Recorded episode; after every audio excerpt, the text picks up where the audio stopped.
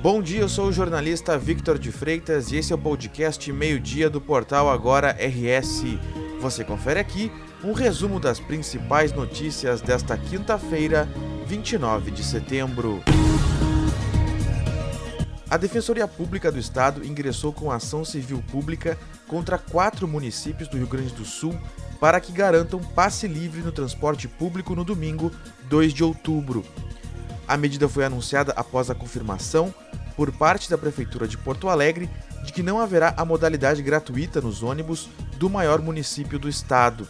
Além da capital, foram questionadas as administrações de Canoas, Pelotas e Santa Maria, todas as cidades com mais de 200 mil eleitores.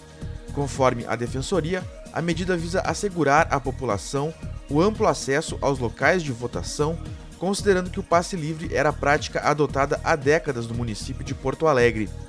O município de Caxias do Sul, que também é um dos cinco maiores colégios eleitorais do Rio Grande do Sul, não constará na ação civil pública. O executivo garantiu passe livre nos ônibus nos dias de eleições. Uma funcionária da CCR Via Sul morreu na manhã desta quinta-feira após ser atropelada por um caminhão. A vítima, de 22 anos, foi atingida por um veículo de carga em uma das cabines do pedágio de Santo Antônio da Patrulha, localizado no quilômetro 19 da Freeway. Conforme a Polícia Rodoviária Federal, a jovem não resistiu aos ferimentos causados pelo atropelamento e morreu no local. Ela estava no lado de fora da cabine. O condutor da carreta fugiu do local do acidente. A CCR Via Sul afirma que o atropelamento ocorreu em uma cabine que não é automática a concessionária da Freeway, no entanto, não informou como ocorreu o fato. O local foi isolado para perícia por parte do Instituto Geral de Perícias. A Secretaria Estadual da Saúde vai prorrogar até 22 de outubro a campanha nacional de vacinação contra a poliomielite para crianças de 1 a 4 anos e multivacinação para atualização da caderneta de vacinação de crianças e adolescentes menores de 15 anos. Conforme o Centro Estadual de Vigilância em Saúde, o SEVES, a intenção é utilizar o mês das crianças para criar estratégias que busquem o público-alvo. A medida se deve às baixas coberturas vacinais e vale para todo o território gaúcho. Esta já é a segunda prorrogação da campanha, que começou em 8 de agosto e tinha previsão de término em 9 de setembro.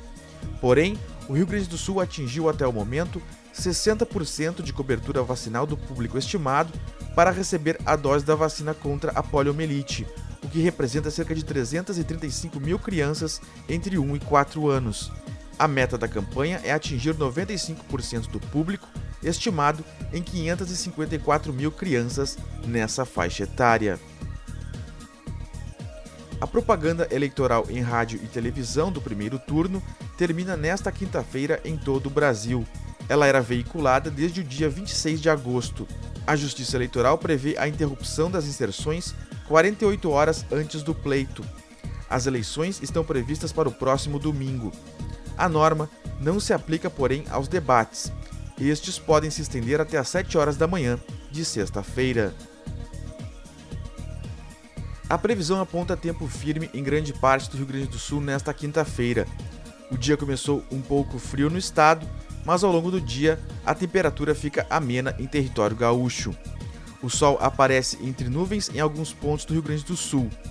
Áreas de instabilidade avançam e provocam nebulosidade em diversos pontos. Há possibilidade de pancadas de chuva na fronteira oeste, na região noroeste e no norte do estado. Em Porto Alegre, o tempo fica firme e a nebulosidade é destaque nesta quinta-feira, com máxima de 19 graus.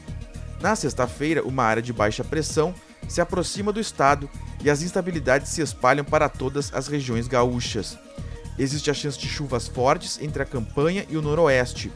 A tendência é que no sábado o tempo siga instável em áreas da metade leste devido aos ventos úmidos do oceano.